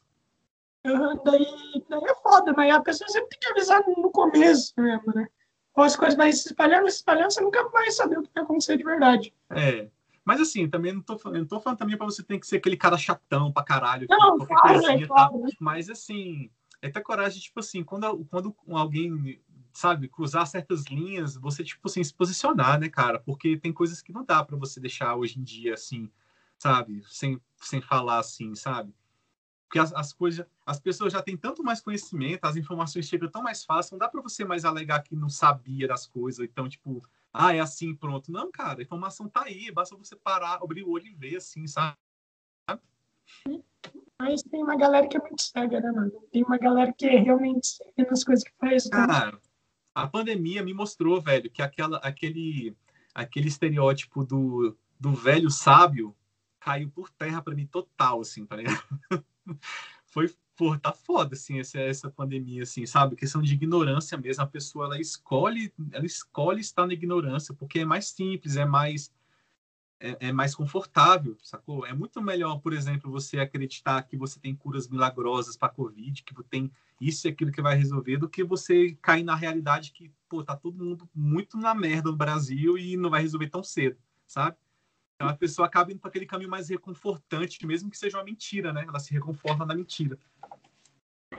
E isso, isso é ruim. Tipo, a pessoa ela fica sempre na. Né? Ela sempre fica na zona de conforto, nunca sai. E eu acredito que uma das coisas boas da pandemia, se tiver uma coisa boa, mas tem as ver, que é o que. É, é tipo assim, é, tem muita gente procurando gente diferente para conversar, por exemplo, os podcasts, né, mano? Os podcasts é um jeito da, da galera sair do nicho, tá ligado? É, é verdade. Então, que incrível da galera sair do nicho, mano. Por exemplo, eu conversei com uma Dola, tu sabe o que é Dola? Sim. Eu, eu, acho... vi um, eu vi um pouquinho, foi bem legal. Você é a primeira pessoa que eu conheço que sabe que é dor. Mas é porque é, é, eu atuo na área, né? Questão de saúde e tal. Tem uma, é uma, tem uma outra. As doulas elas são ligadas a uma outra área que eu atuo de vulnerabilidade, que é a questão da violência obstétrica, né? Que é aquela violência que a mulher sofre na hora do parto, antes ou depois do parto e tal, né? Então acaba que eu tenho, eu já fiz uns trabalhos sociais referente a isso, então acaba que eu conheci, eu conheço muitas doulas. E elas são feras, as mulheres mandam demais, né? Tipo assim, eu jamais imaginaria que eu saberia que é uma doula, por conta que eu não sabia. Eu não sabia, tipo assim, em algumas horas antes de falar com ela. Por exemplo, uhum. eu soube, e, ah, vai, vamos marcar para daqui uma semana, tá ligado? Daqui uma semana eu pesquiso tal. Daí ela falou assim, só posso daqui duas horas. Eu falei, ah, beleza, vou pesquisar daqui duas horas. Meu irmão teve que pegar, não deu, eu tive que pegar dez minutos antes de eu falar, daí eu ah, foi bom pra mim, né? Tem nada pra falar, o que, que eu vou falar, mano? E foi o que eu te falei, né, cara? Você vê, olha só, tipo assim, tem tantas pessoas diferentes que estão aí pra conversar, tá ligado? E, e, tipo, você tá aí, cara. Tá tudo aí pra tu aprender, pra tu entender as paradas, velho. Sacou? Sempre tem alguém que tá afim de explicar, velho. Sabe? Então, por isso que, que, que acho complexo esse negócio da, de, de certas ignorâncias que as pessoas se agarram, assim, porque, cara, não justifica. Tipo, basta você dar um passinho para frente que tu vê outra coisa, assim, sabe? Das coisas também do podcast que, na minha opinião, é ruim é o quê? Ah, os podcasts sempre convidam as mesmas pessoas, né? Sempre, sempre. Aí, Eu vai, acho vai que... o mesmo cara, vai no Flow, vai no Podpah, é. vai no é, Inteligência, então, não sei o quê. O, na minha opinião, o mais diferente é do Petri, né? O, o A Deriva lá, que é muito bom, não sei se você ah, conhece. Esse eu não conheço. Cara, eu confesso, eu confesso que conheço pouco de podcast porque eu não costumava acompanhar. Eu comecei a acompanhar no ano passado, que eu comecei a ficar mais fã e tal. Todo mundo começou ano passado, basicamente foi o boom por conta da pandemia, né? Sim. então, foi o boom. E a gente tem agora um milhão de podcasts. Inclusive o Pedrinho Matador tem um podcast. Né? É. é. Aí, aí acho que já foi longe demais, hein? E o primeiro convidado foi o Gabriel Monteiro. Não sei se conhece o Gabriel Monteiro. Gabriel Monteiro? Não, não sei quem é. Deixa eu ver aqui né, no Google aqui. Policial, ele é um policial que tem. É... Ah, sim. Aquele ah, que prendeu o cachorro do blusão. Não sei se tu conhece. Aham, uhum, sei quem é esse cara. Infelizmente. Não vou falar o que eu acho dele aqui, não. Infelizmente, a gente conhece o blusão. É. Não, mas esse negócio de podcast acho uma coisa que democratizou bastante, assim, mas que nem você falou, né? Acaba que deu um bonzão muito fera, tava dando muita coisa diferenciada, aí daqui a pouco como é, caiu meio uma normalidade, meio que os mesmos de sempre. E realmente aí eu eu até diminui bastante, assim. Tinha muito podcast que eu ouvia, que eu ouvia de vez em quando, que eu dei uma parada, assim, sabe? Porque eu falei, ah, tipo assim, eu já ouvi em outro, pra que, que eu vou ouvir aqui de novo, sacou? Eu curto conversar com gente diferente. Você, obviamente, tem uma profissão extremamente diferente e eu nunca tinha ouvido falar. É sério, tipo assim, eu ouvi falar quando eu conheci você, mas eu não tinha nunca. É como eu te falei, é porque é uma parada realmente nova e, e que tá ganhando força ainda, né? Mas aí a gente ainda vai, a gente ainda vai ficar grande um dia ainda. a gente que ah, fala a área, né? A área. Uhum. Ô, mano, a gente já tá ficando com quase uma hora aqui, a gente, cansa, a gente pode acabar por aqui? Tudo bem pra você? Sei que manda, cara, eu tô à disposição. Se você quiser ficar mais meia hora aí, é contigo. Sei que, ah, você que é o dono. Não, tudo bem, a gente pode fazer o dia daí. Já são 11 horas, a gente pode ficar aqui até meia-noite daí. Deve ser um pouquinho tarde. Tudo Não, bem pra tá você? de boa. Pra mim tá de boa continuar aqui até, um... até mais tarde. Ah, então tudo bem, mano. Então a gente vai continuar. Eu vou te, falar, vou te falar uma coisa legal, uma coisa legal, interessante, sobre a área da saúde, por exemplo. É, que a medicina ela está ficando cada vez mais robotizada, né? Então você está tendo a, a, o advento de várias tecnologias aí que agora, por exemplo, você fazer uma cirurgia, cara, você não abre mais a pessoa, você faz dois furinhos, coloca dois canudinhos e aí você entra ali no, no negócio, tal. E assim, a, a medicina está sempre evoluindo bastante e isso reflete na área do direito da saúde, porque vai ser cada vez mais comum você a gente ouvir falar de ações nessa área. Por quê? Primeiro, que as pessoas estão mais informadas hoje em dia, né? Porque como é que era antigamente? Antigamente, o médico, ele era o cara que, tipo assim, ele falou, acabou, né? Dentro da relação ali. Porque era uma, era uma classe elitizada, era uma classe glamourizada, só quem era médico quem era rico, quem tinha acesso, grana, porque não é barato ser médico e tal. E muitas das pessoas não tinham consciência, tipo assim, não tinham acesso a informações de saúde e tal. Hoje em dia você tem o Dr. Google, sacou? Você acha muita coisa ruim, mas, cara, você pega, você descobre que seu filho, seu filho tem uma doença rara, pô, tu vai na internet rapidão, tu acha um grupo, sacou? De doenças raras, de outras pessoas que vivem o mesmo que você e tal. Então as pessoas, elas estão se empoderando dentro dessa questão da própria saúde. E aí a, a, a tendência é isso, é que ficar a área da saúde, direito da saúde, direito médico, ser uma coisa cada vez mais comum no dia a dia, noticiário e tal. Vira e volta você vê o doutor Bumbum, notícia do doutor não sei o quê e tal, porque está ganhando relevância, porque as coisas estão mudando. A medicina está ficando mais robotizada, tem as suas implicações jurídicas, as pessoas estão ficando mais informadas. E é isso. Hoje é uma coisa rara, que você não se ouve falar com facilidade, mas eu acho que daqui a uns 10 anos, 10 anos, seja uma coisa que você já tenha como matéria obrigatória na faculdade, por exemplo, por conta da, da, da relevância que isso vai tomar, entendeu? E as coisas vão se transformando muito rápido, cara. Ainda mais quando começar a ter novos avanços científicos, transformação corporal, né? O que, o que hoje é chamado de biohacking, né? Se tornar práticas médicas e tal. Então, porra, tem muito pano pra manga aí no futuro, sabe? E quando você acha que isso evoluiu, que as pessoas começaram a ficar meio informadas, isso faz pouco tempo ou já faz bastante? Não, assim, relativamente, vamos, vamos, vamos levar em conta que essa, informação veio junto com a internet, né? Mas eu acho que não com o começo, né? mas ali quando você tem o Google tomando a, a tomando a prevalência e a importância de, de ferramenta de pesquisa, a gente tem um Bing que quase ninguém, tipo assim, não é tão famoso quanto o Google, por exemplo. O Yahoo, acho que nem faz busca mais, eu acho. Então, quando o Google democratizou isso, cara, ficou muito mais fácil você ter acesso, né? Então, assim, é um, é um, é um, é um fenômeno que ele está acontecendo. Eu, eu julgo ser recente, se você parar assim do ponto de vista histórico, né? Tipo, o que, que é 10 anos para a história? 10, 15 anos, né? E eu acho que a tendência é isso, é ela ficar cada vez mais aprimorada, as pessoas conseguirem ter cada vez mais acesso, porque hoje, cara, é, entidades médicas, hospitais, eles já estão fazendo aplicativos que você já consegue ver se os seus sintomas, o que, que você tem, o que, que você não tem, tudo, sabe, no computador. Tem a telemedicina, por exemplo, agora, que é uma coisa que está começando a ganhar muita força aqui, que é você ser atendido, tipo assim, por Skype, por um médico, sabe? No futuro, quando chegar 5G, você vai ser possível fazer uma cirurgia online, cara. Você está no hospital aqui em Brasília, o médico tá lá em São Paulo, que ele é especialista na área, ele vai com um robozinho, realidade virtual, fazer a cirurgia em você. Ele fazendo realidade virtual lá e o robozinho fazendo aqui em tu, sacou? É, copiando os movimentos dele e tal. Então, assim, muita coisa vai acontecer, cara. É fera pra caramba, assim, quando você para pensar essas partes mais e ninguém fala, sabe? Mas imagina no começo quanto que vai custar. Não, vai ser, com certeza vai ser caro. Porque essa tecnologia ela já existe. Ela só não é tão viável assim por conta que a gente não está com 5G ainda, né? Quando chegar o 5G, cara, vai ser transformação foda, assim, sabe? Na saúde, assim, sabe? Só, só me lembra uma coisa. Qual que pode ser a diferença do 5G para o 4? Você conseguiria me dizer? Cara, eu sei que é questão de velocidade. É, a banda também, eu acho que a banda é maior, né? E você tem uma latência muito menor, né? Então, por exemplo, hoje o carro, o carro, aquele carro que, é, que dirige sozinho, Ele com 4G, com 4G, ele pode ter alguns problemas porque a latência é alta. Então, tipo assim, ele demora não sei quantos microsegundos para ter a resposta. No 5G é quase instantânea, é muito rápido. Então, a, a, a rapidez da resposta é, é, alta, além do tráfego ser alto também. Até onde eu sei, alguma coisa parecida com isso, né? Então, por exemplo, uma cirurgia que você vai fazer, o cara vai fazer cirurgia lá dos Estados Unidos, usando a, a, a realidade virtual para um robozinho fazer aqui.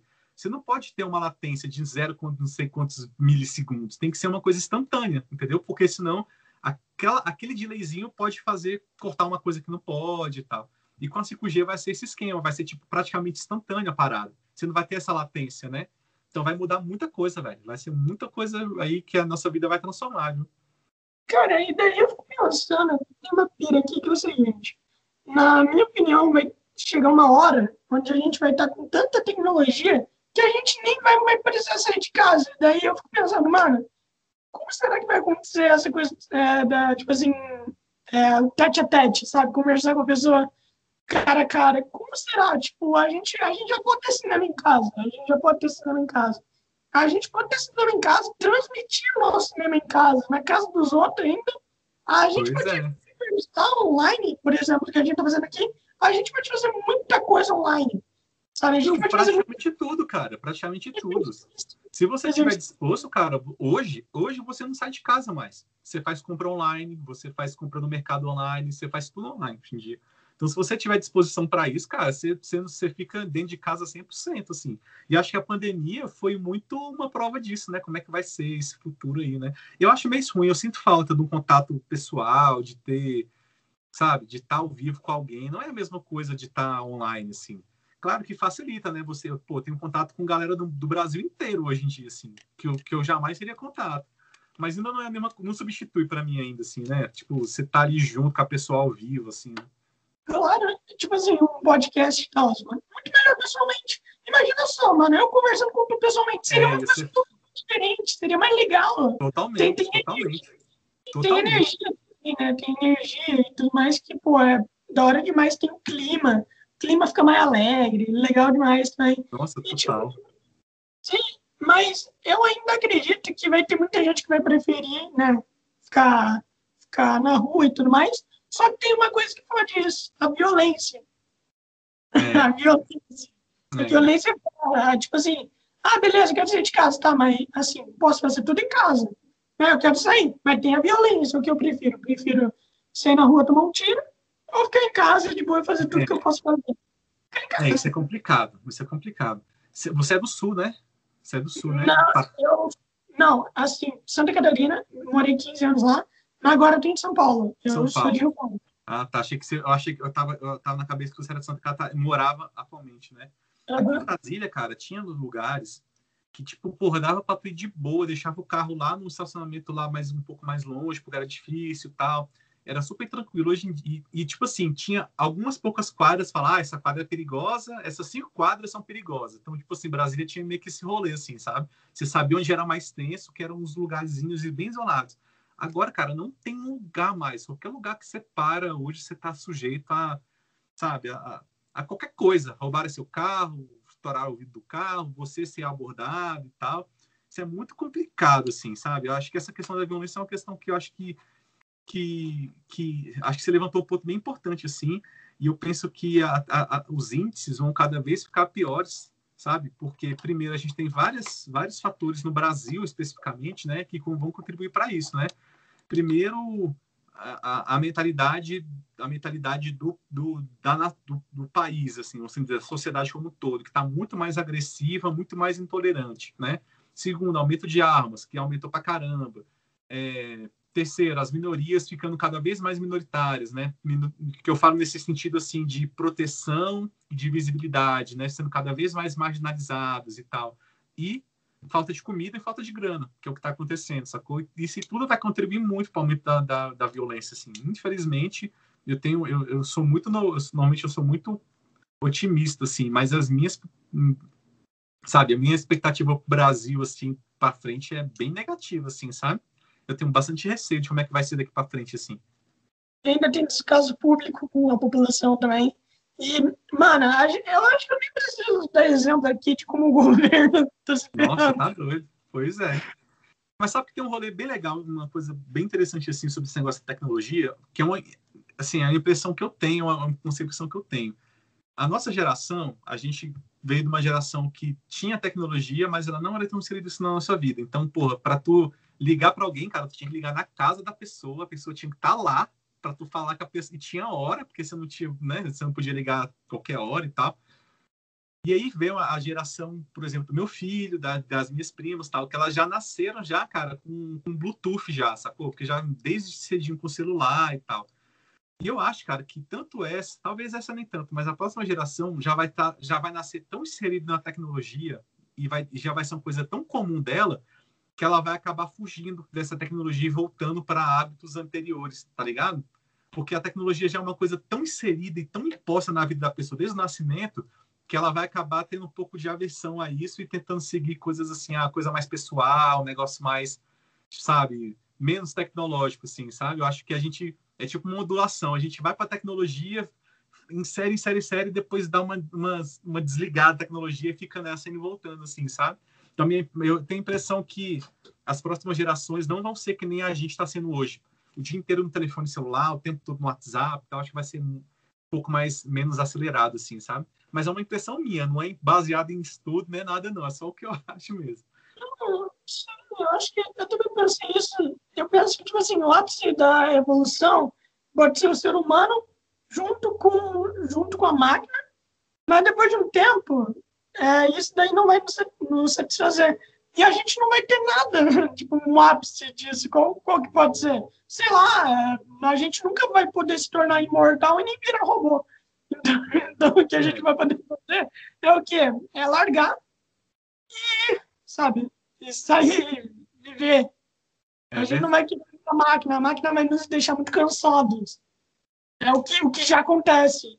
Inclusive, pô, alta de insônia. Todo mundo tá com insônia. Tá ligado? Tipo, mano, mano, todo mundo que eu conheço, todo mundo, eu vejo lá, quatro, cinco horas da manhã, todo mundo que eu conheço tá online. Tá ligado? Não, não deveria ser assim. É, mas isso aí é complicado. A gente está passando uma situação muito difícil, assim, né? Então tá, tá difícil, assim. Então, sabe? Por exemplo, eu estou abrindo um escritório com a minha sócia, né? A gente, a, o, o, escritório que eu falo, físico, né? Como eu te falei, uhum. a, gente trabalha pratica, a gente trabalha praticamente 100% online. É tipo assim, 90, 97% online, tudo. O atendimento do cliente, tem clientes que a gente atende, cara, que eu nunca nem vi pessoalmente, assim, sabe? Tem processo tal, porque é tudo online. Só que eu falei com ela, falei, cara, vamos abrir uma, um escritório físico, uma sala tal, para ter endereço.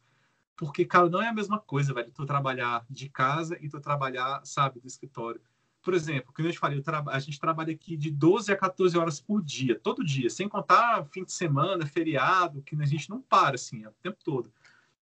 E as coisas se misturam, sacou? Então, o seu horário de almoço está misturado com o de trabalho, porque você já está em casa e você já come aqui no, no computador e sabe, e você não vai, e você não dorme cedo porque você já está resolvendo negócio, porque você quer adiantar o negócio para amanhã, mas mesmo assim você vai trabalhar o mesmo tanto amanhã, porque não adiantou nada você ter adiantado as coisas, porque é muita, sabe, é um treco muito estranho assim. E eu, e eu quero voltar a, trabalhar no escritório, né, com todos os cuidados, claro, aproveitar que não vai ter atendimento, essas coisas, então eu fico lá sozinho, isoladinho, tal, não recebi vacina ainda, né? Porque, cara, é diferente, tu, tipo assim, ó, tu acorda, tu vai vestir uma roupa para sair, tu vai sair de casa e tu vai estar tá no estado mental de eu estou indo pro trabalho, tá ligado? Tipo assim, é, é tipo uma etapa do dia, assim, porque, do que tu, tu, acorda, tu acorda, já sai do computador e já vai esse negócio meio automático. Tipo, uma questão de estado mental e tipo assim, agora eu tô em casa, agora eu tô no trabalho, agora eu tô não sei o quê, sabe? E isso, para mim, faz muita falta, assim, sabe? Eu acho que isso tá afetando todo mundo, velho. É, mas não é o sonho de todo mundo trabalhar em casa, tipo, você, você ter o seu próprio horário, você poder comer a hora, a hora que você quiser, você poder ir no banheiro, assim, que ter, tipo, o seu chefe. Mano, assim, a, minha, a, a, minha sócia tá adorando trabalhar de casa, mas para mim não tá funcionando, assim, sabe? Eu não, eu não estou rendendo tão bem quanto eu renderia, sabe? De questão de performance mesmo, assim, eu, eu vejo que eu, eu fico muito prejudicado, assim, tá? Mas acho é uma questão muito de. Eu sinto falta de ver gente, sacou? De sair, de, de sabe, de ter contato físico e tal. Acho que é muito uma questão assim de do contexto mesmo. Mas se você parar para ver, cara, as grandes empresas do, do, Vale do Silício, tipo Amazon, Google, não sei o quê, no ano passado eles estavam falando que ia ser 100% presencial daqui para frente, independente do corona. Não sei se você chegou a acompanhar isso. Eu, eu acho que eu vi, eu vi, eu vi. É por conta que também é muito bom, né? Interação. Você tem interação com as pessoas com quem você está trabalhando, é muito bom também. Pois é, mas o que, que acontece, cara? Eles falaram isso, né? Ah, daqui para frente vai ser 100% online, agora todo mundo vai trabalhar de casa, não sei o que e tal. Nesse ano, algumas dessas empresas, quase todas, já estão voltando atrás, porque eles estão vendo que não é saudável, inclusive emocionalmente, psicologicamente, você ficar nesse isolamento, sacou? E quando você tem um trabalho que você, é, inclusive, o seu trabalho depende de outras pessoas, então, por exemplo, um, um, a programação de um jogo. Então, eu vou programar, sei lá, a engine, você vai fazer o menu, o outro vai fazer o character design, né? Vai desenhar não sei o quê, outro vai fazendo... Né? tipo assim, esses trabalhos são que são dependentes um do outro, quando você não tem esse contato físico, isso afeta negativamente pra caramba. Então, até as, essas empresas que são grandes já estão voltando atrás, porque esse negócio de ficar 100% no home office é bom no começo, mas, pelo menos para mim, assim, quando você para para ver, fala, porra, não é isso tudo, sacou? Tipo, tem, para mim, tem muito mais negativo do que positivo. Mas tem, tem trabalho que necessita de home office.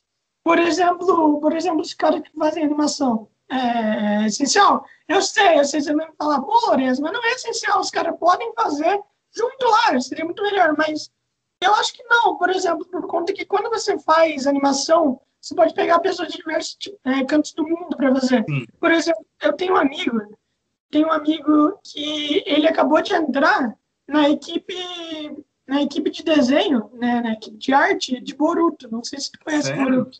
É, ele. Eu acho ele... chato pra caralho. Mas, mano, o cara entrou na equipe de animação por Fera, fera.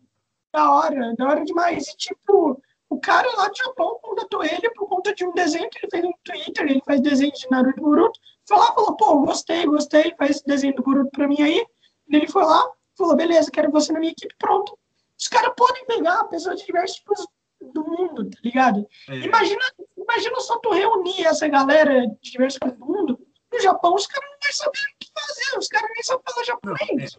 É. Esse é o lado bom da tecnologia, né? Como eu falei, né? Tipo assim, eu tô tendo a possibilidade de falar, tô falando contigo em São Paulo, sacou? Se não fosse isso, a gente estaria conversando e tal.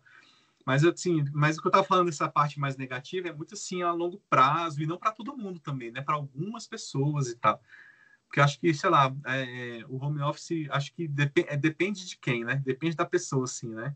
Mas acho que a maioria das pessoas, quando voltar a uma certa normalidade de trabalhar assim presencial, acho que vai ver como que estava fazendo mal assim no futuro, sabe? Uhum. Ah, isso aqui eu acho que as pessoas já estão vendo, né, mano? Só o fato das pessoas estar tá tendo, é, tendo insônia já, já é o problema. Mas eu acredito que eu acredito que quem trabalha com computador e tal, com, é, com, com computador não é computação que eu tô falando, né? Tô falando uhum. de design, coisa de arte, ou home office mesmo. Os caras tendem a produzir o tempo todo, sabe? Porque, tipo assim, o computador tá ali, tá ligado? O computador tá ali. Ah, por que eu vou dormir se eu posso produzir o que eu quero, sabe? Por quê? Porque eu vou dormir se eu posso produzir mais, né? Eu é posso isso, produzir. É isso que eu tava te falando, de você misturar a sua vida pessoal com o seu trabalho. Você não tem hora para começar e não tem hora para terminar. Isso no, nas primeiras 15 dias é maravilhoso. Cara, vou fazer pra caralho um monte de coisa aqui, vou aproveitar não sei o quê. Pô, daqui a pouco, vai, tu já tá num desgaste mental tão grande, cansaço físico, mental, começa a render pouco, aí tu entra naquela espiral da piração, né? Você começa a render pouco, aí você começa a ficar, aí você começa a ficar preocupado por causa disso, porque você começa a se comparar com os outros. Aí você vai ficando muito pirado nisso, muito, sabe, preocupado, e por conta disso você produz ainda menos, e você fica mais preocupado e tal. E quando você vê, você não é o único que está fazendo, está trabalhando menos e cansando mais. Está todo mundo assim, rendendo pouco, trabalhando muito, muito cansado e tal. Entendeu? Uhum. A longo prazo, assim, eu, eu vejo um pouco prejudicial, assim, nesse sentido, sabe? Achei importante você ter, tipo, agora estou em casa, agora estou no trabalho, sacou? Tipo, essa, esse corte, assim. É, antes eu fazia podcast, né, a qualquer horário, por exemplo. Fazia qualquer horário. Mas, mas daí eu comecei a pensar, mano, Vou ficar 24 horas pensando num podcast, mano. Ficar 24 horas pensando nele, porque, por exemplo, assim, eu podia estar lá de boa, né? Eu podia ter acordado, ficar relaxado, tá? mas daí eu penso, mano, são, sei lá, três horas, né? eu tenho que pegar agora, gravar um podcast. Daí eu vou ter que gravar uma outra noite. E, por exemplo, daí às vezes eu ia lá, né, eu acordava e falava, eu falava, mano, tem que gravar agora um podcast 9 horas da manhã, tá ligado? 9 horas da manhã eu vou ter que acordar para gravar. Não, e tu ainda né? tem um rolê, você ainda tem um rolê ainda da divulgação, de, de, é, de é. publicar, de editar, não sei o quê. Aí quando você vê, você passa o dia inteiro ocupado, trabalhando. Não é nem isso. Eu, eu ainda sou louco ainda. Então eu fazia live. Fazia live de duas horas ainda. É ah, sério. Twitch, né? Que você começou, né? Não, não. Eu faço no Facebook também. Eu, eu faço antes mesmo de criar o um podcast. Eu já fazia. Eu, eu, tinha medo eu tinha um problema de falar em público. Uhum. É, problema. Então, lives me ajudaram a criar um podcast. Daí eu falei, beleza. Daí eu fazia todo dia. Então, eu já deixei de gravar um podcast por conta que por conta que eu tinha acabado de fazer live. Daí eu fui lá, eu publiquei, eu publiquei assim, mano, nem fudendo que eu, eu nunca mais vou fazer live antes de eu gravar um podcast. Daí o cara falou, ah, viu a publicação e falou, mano, se tu quiser a gente grava amanhã. é puxado. Como que tu morre, mano? Tu morre. Tá ligado? Eu, eu vivo aqui numa sauna, eu tenho que fechar tudo para não fazer barulho. Imagina eu ficar quatro horas no quarto, tudo fechado. Não, tá doido. É, eu aqui, agora. Cara, tu morre, tu morre. É, é puxado. É então, puxado daí, agora eu tava nessa pira de tipo assim, mano, não, não, tipo assim, muito de mim, mas eu acho que eu devo dar mais, por conta que eu não tô conseguindo, sabe? Eu devo dar mais, eu acho que com mais eu consigo, consigo fazer mais, mas daí eu penso, mano, eu sou idiota o suficiente para querer fazer quatro lives na Twitch por semana. Só que agora houve um problema, eu não vou mais fazer lives. Por quê? Hum. Eu falei, na Twitch, mano, tem uma louca na Twitch e ela basicamente baniu minha conta em dois Ai. dias. Eu não sei por quê, mas sabe por quê? Mas a Twitch a Twitch falou que eu tava fraudando e comprando bot. É. Eu não sei. Não, assim, só pra ter uma ideia, eu tinha 17 seguidores. Ontem ficou com 5 pessoas na live. Onde que eu comprei bot para ter 5 pessoas? Mas parece que a Twitch ela dá muito problema mesmo, né? Eu vi que tem uns, uns, uns streamers aí que foram banidos de forma injusta tal. Acho é, é uma plataforma meio esquisita mesmo. Sim, sim eu tava conversando com um amigo meu Daí ele falou, mano, pode ser por conta de algo que tu falou na live, alguma coisa assim, e a Twitch interpretou errado. Daí eu tava pensando, no começo da live de ontem, eu falei assim, eu acho que eu vou, eu acho que eu vou abrir aqui um sistema para vocês poderem me dar dinheiro, daí todo esse dinheiro vai ser dedicado 100% a eu pagar os meus serviços de streaming, por conta que eu tô necessitando. Daí eu falei, daí eu é acho que caro, eles estão... É caro. É, é caro, preciso. Eu falei, pô, mano, por que me dedicar ao podcast, né? Vocês me dão dinheiro, eu vou lá, pago minha aba no Netflix.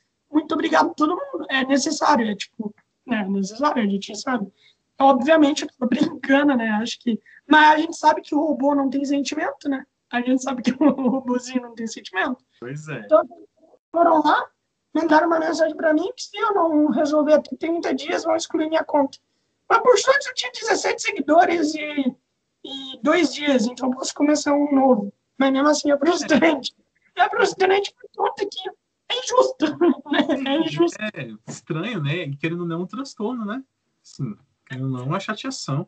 Acho muito louco, né? A gente começou falando de, de direito, aí depois fala de tecnologia, fala de tweet, fala de sei o quê. Acho massa quando é que os, os assuntos. e, tipo, isso é muito bom. Isso é muito bom, pois eu sei que eu tô fazendo meu trabalho direito, tá ligado? Mas, tipo assim, se a gente tá aqui só falando de um assunto focado, você fica, mano, ah, não é um podcast, né? É mais uma, é tipo uma entrevista, tá ligado? Uhum. Não fica muito. Por conta que eu normalmente falo, ó, a gente pode desviar o assunto, mas nunca desvia. Mas o legal é isso, né, cara? Você, tipo assim, o, a conversa vai para onde ela vai, assim, sacou? Tipo assim, as coisas tomam rumos inesperados. Eu não, eu não imaginei que ia estar falando aqui sobre 5G, por exemplo.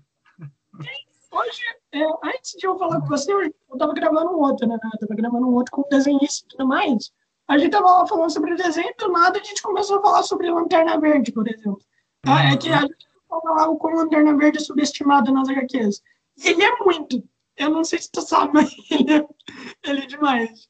Eu não sei se tu Sim. já leu algum HQ dele, mas ele é muito. Eu, eu coleciono HQ. Sim. Coleciono e agora o pessoal tá puto porque colocaram uma lanterna gay, né? Aí o pessoal ficou, ficou bravinho agora. Sim, mas é, já era muito comprado, mas, mas é o seguinte, sempre teve, sempre teve. Sempre teve entre aspas, entre aspas. É. Mas o Lanterna ele não é único, não. Tem altos ali que são que são negligenciados. Pantera até, por exemplo, ganhou um pouco mais de relevância por causa do, dos filmes e tal, mas, tipo assim, é sempre os mesmos, tanto na DC quanto na, quanto na Marvel. Sim, mas, tipo assim, essa coisa, esse Lanterna, não, ele não é nem Lanterna Verde, pra, ele, ele só se chama Lanterna Verde. Ele é um cara que ele encontrou lá o anel do Lanterna Verde no do trem, foi lá, pegou, mas não é um anel, é meio que um anel mágico que meio que tem os mesmos poderes e tudo mais, mas uhum. não é da troca. E daí ele, ele ele foi, ele foi, ele foi o primeiro lanterna a ser criado, foi o primeiro que eu Alan. Daí, é, algum tempo atrás, ele fez uma repaginada e fez ele ser gay. Então, por isso que o pessoal diz, ah, mas ele não é gay. Mano, se a DC falou que ele é gay, então ele é gay. Tá bom, não tem o que discutir. tipo, ah, o lanterna original não é. Beleza, mas não é o lanterna original, tá ligado? Tem várias versões de herói, por exemplo. Cara, te... É, por exemplo, do Batman, mano. Tem tem, uma, tem o Batman Zebra. É. Sim. Eu, eu, tipo assim, eu, como eu estava conversando, né? Eu consumo muito anime, consumia, eu consumia muito HQ, essas coisas de heróis, jogos e tal.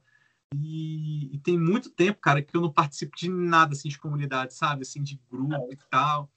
Que é uma... É um, não dá, velho. A galera é muito chata, sabe? O pessoal muito... É muito ah, é muito emocionado, muito frágil, qualquer coisinha. Tipo, velho, deixa as pessoas fazer o que quer, velho, sacou? Deixa o cara fazer o personagem que ele quiser. Se quiser mudar etnia, se quiser mudar o sexo, sei lá. É muito difícil. As, as comunidades que eu participava, que era mais de jogos, né? Cara, sai de tudo, porque não tem jeito, sabe? É, nunca tá bom. Todo mundo, o pessoal... É, tanto que eu falo que eu não, eu não sou eu não sou o nerd, né? Porque o nerd, eu, aliás, sou o geek, né? É um tempo que eu não gosto, esse negócio de geek. Geek é eu sou nerd, cara. Eu gosto de ó, Star Wars aqui e tal, que é um termo mais das antigas. Que na minha época, ser nerd era um insulto, velho. Você era zoado por ser nerd, sacou? Agora, esse negócio de nerd pride, geek pride, é uma galera muito. É, assim, as comunidades normalmente são muito tóxicas, assim. Isso é muito triste, sacou? Porque, Sim. tipo assim, velho, tudo fala de inclusão, sacou? E, tipo assim, a galera que no passado sofria bullying, que era ostracizado, que era zoado, agora tá fazendo a mesma coisa, sacou? É muito, muito palha isso, assim. Por exemplo, eu era, de, eu era administrador por muito tempo de um dos maiores grupos nerds de Marvel DC que existia aqui no Brasil. Ou seja, você sabe que, nossa, eu, eu fiquei, eu fiquei doente da cabeça de estar naquele grupo. Qual que era o grupo? O Marvel DC Comics. Não sei se você conhece. Era, do, era de qual plataforma? Era do Facebook sabe? Marvel DC Comics. Não, não, isso eu não conheço, não. Então, Mas é era... é, eu não procuro, né? É o tipo de coisa que eu não procuro mais, assim, tem muito tempo. É, mas, tipo assim, por incrível que pareça, muita gente daquele grupo, né? Muita gente daquele grupo, é, tipo assim, todo mundo se conhece até hoje, tá ligado? Todo mundo lá se conhece até hoje. A gente meio que. Todo mundo lá se conhece até hoje, por conta que a gente ficava lá, a gente ficava lá o dia inteiro. A gente era um bando de crianças ocupadas a gente ficava lá o dia inteiro. Inclusive, um grupo meu, mano, que a gente, a gente tá, tipo assim, a gente criou lá um grupo. Eu, eu era doente, eu era meio doentinho nessa época. Então eu falei, por que não, não criar um grupo juntando todo mundo que eu tenho no meu Facebook? Juntei muita gente aleatória, juntei minha avó lá no meio de, de maconheiro, funkeiro, emo, coloquei todo mundo que tinha. É, obviamente eu fui extremamente xingado, eu era um menino de 13 anos, né? Uhum. Então, tinha. Mas beleza, os que sobraram, os que sobreviveram lá, ficaram lá. E daí, beleza. A gente tem esse grupo até hoje, mano. Desde 2013 até hoje. Conversando todo incrível, incrível demais. E, e, tipo, assim, nesse grupo, eu, eu, eu abandonei, de, eu deixei de ler HQ por conta desse grupo. Eu não queria virar um desses caras, então eu deixei de ler. Foi o seguinte, é, esse grupo era, era, por conta que foi fechado agora, não existe mais, excluído, era um grupo extremamente homofóbico, de verdade. Por exemplo, assim, e, e tem um problema nesses grupos que é o seguinte: tu coloca lá né, Superman versus Batman, beleza. Mas tu coloca Superman versus alguém, um outro alguém, o pessoal já dá chilique. Por quê? o pessoal sempre quer a mesma treta. É horrível, horrível. Eu não sei se tu sabe, né? O pessoal sempre quer a mesma treta. Por exemplo, sempre Batman vs Superman, mano, foda-se, tá ligado? É, é, é chata que tem no mundo essa treta. É, o, que, o que me dá preguiça é aquele negócio, ah, destruiu minha infância, porque fizeram não sei o que e não tá igual. Tipo, velho, foda-se. Por exemplo, teve a treta lá do, do desenho do Thundercats, tá ligado? Ai, destruiu minha infância. Mas, mano, sua infância já passou, velho. Foda-se sua infância, sacou? Já tá lá pra trás, você é adulto agora. Para de dar chilique de desenho, sacou? Aí, tipo assim, não, não, não, segue a mesma estética, não segue a mesma linguagem e tal, e fala, ah, é uma bosta. Não, cara, é a, é a parada de hoje, velho, sacou? É uma pegada mais, é, é mais de Hora da Aventura, um negócio mais assim, mais cartunesquinho, não tem aquela pegada do desenho de antigamente, porque antigamente era uma, era uma estética, agora é outra, sacou? Tanto que o desenho fez sucesso com a molecada de hoje em dia, sabe? Aí isso me dá preguiça, sabe? Tipo, não, cara, fizeram reboot, não tá igual, vai curtir a parada, não vem com essa Ai, porque não sei o que tem que ser assim, não tem que ser nada. Você não, se você se você fosse criador, se você quer acha que tem que ser, então cria seus personagens, cria sua série, vai lá. Se não, velho, só aceita, sacou? E tipo, ou vai ou não vai, cara. E para com esse negócio, ah, estragou minha infância. Não, velho, sua infância tá a mesma coisa, não mudou nada a sua infância. E, tipo assim, agora tem a nova animação do He-Man, né? Então a gente já sabe. Vai ser Sim, vai ser muito bom. E agora a gente já sabe que o quê? A galera gosta de o que? Homem musculoso, né? Por conta que tá todo mundo elogiando. O pessoal gosta de ver uns homens musculosos, né, mano? Pois é, porque quando fizeram o, o, quando fizeram o remake da She-Ra, cara do chilique, né? Nossa, mano, teve aquela coisa da galera falando, ah, mãe nem tem peito. Mano, é uma criança, tá ligado? Não, não tem pé, não tem. Deixa lá, não é, não é, não é. E, pois tipo, é. mano, é muito bizarro. É muito bizarro essa merda. Não, se eu fosse entrar nessa parada aí, a gente entrar numa conversa aqui que ia ter que fazer um podcast só para isso, para falar sobre, é, tipo assim, como que a sexualidade ela é, é, ela é imposta de uma forma muito negativa, principalmente pro homem, tá ligado? E como que faz um mal do caralho, assim, certas coisas da sexualidade e certas imposições. Mas isso aí tinha que ser um podcast só para isso, porque Inclusive, inclusive, mano, deixa eu ver aqui, já são 11h30, eu não sei quando você tem que sair, eu não sei se... Não, por mim, se quiser é, finalizar... É que, é que assim, é que assim, pra mim a gente poderia ficar aqui falando de boas, só que eu acho que vai durar muito tempo eu acho que vai ter que trabalhar.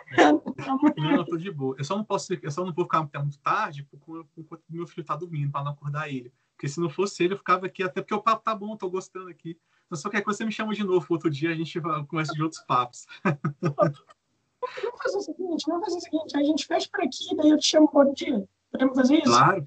Cara, a gente é... pode falar de tantos temas legais, ou, por exemplo, essas questão aí da, sabe, de homofobia, de, é, sabe, questões de preconceito, essas questões do machismo, como que isso é prejudicial pra gente, assim, do homem, sacou? Tem, tem várias coisas legais, assim, que a gente pode conversar, assim, sabe?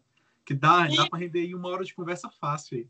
Ai, mano, eu quero te pedir, quero te pedir desculpa por meia hora atrás lá eu falar pra gente fechar aqui mais. Não, é, até parece. Eu entendi, é que, eu entendi. É que, você tá assim, preocupado eu, com a hora e tal. É que, é, é que assim, quando você tá no podcast, por exemplo, assim, se pessoalmente, tu não sabe se a pessoa tá, tá gostando ou não. Ah, então, eu, eu achei fera, eu gostei bastante, uma experiência bem legal. Então, o que eu faço? Ah, mano, eu vou fazer, sei lá, uma hora, uma hora, uma hora e dez, né? Mas para a pessoa não, não ficar muito, né? Não ficar... Não, relaxa. Nada, não, mas se quiser me chamar para outras vezes aí, vai ser um prazerzão. Foi muito legal conversar contigo aí. É, e mais uma vez eu agradeço também o convite, você me pegou de surpresa, assim, eu fiquei felizão, de verdade. Fiquei, caraca, que fera, um podcast, velho, tal. E o podcast que eu já conhecia, né? Que eu, que eu tinha, já tinha assistido alguns seus. Você conheceu, foi pela Molinari lá? A Paola?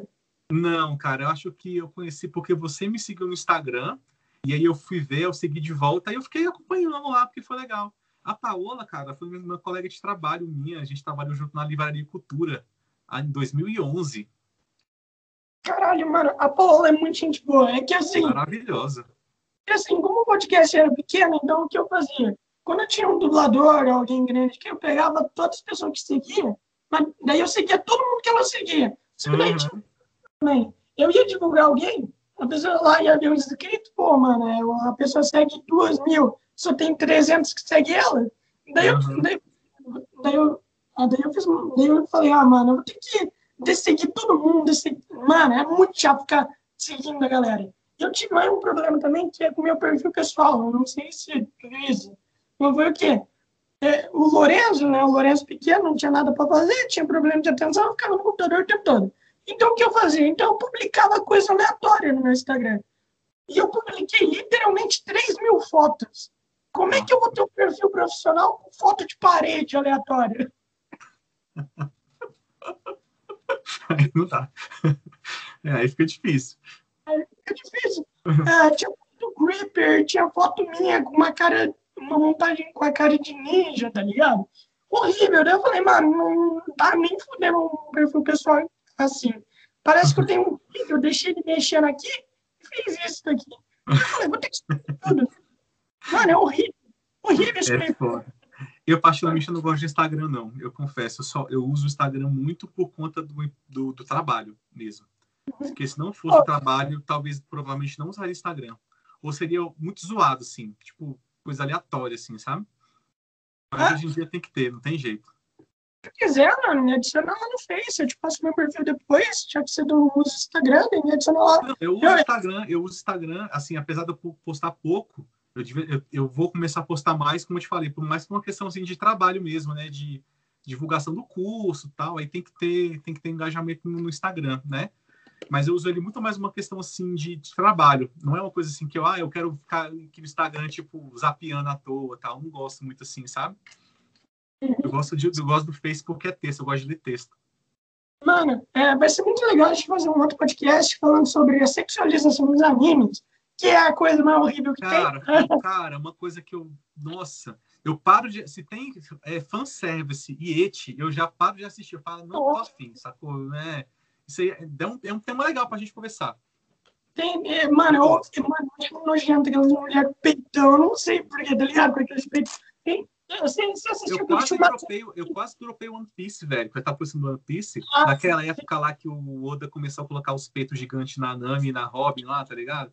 Aí depois eu fui descobrir que aquilo lá foi uma imposição da Toei, tá ligado? Pra vender mais e tal. Tanto que acho que teve um arco lá, acho que era Dressrosa, eu acho.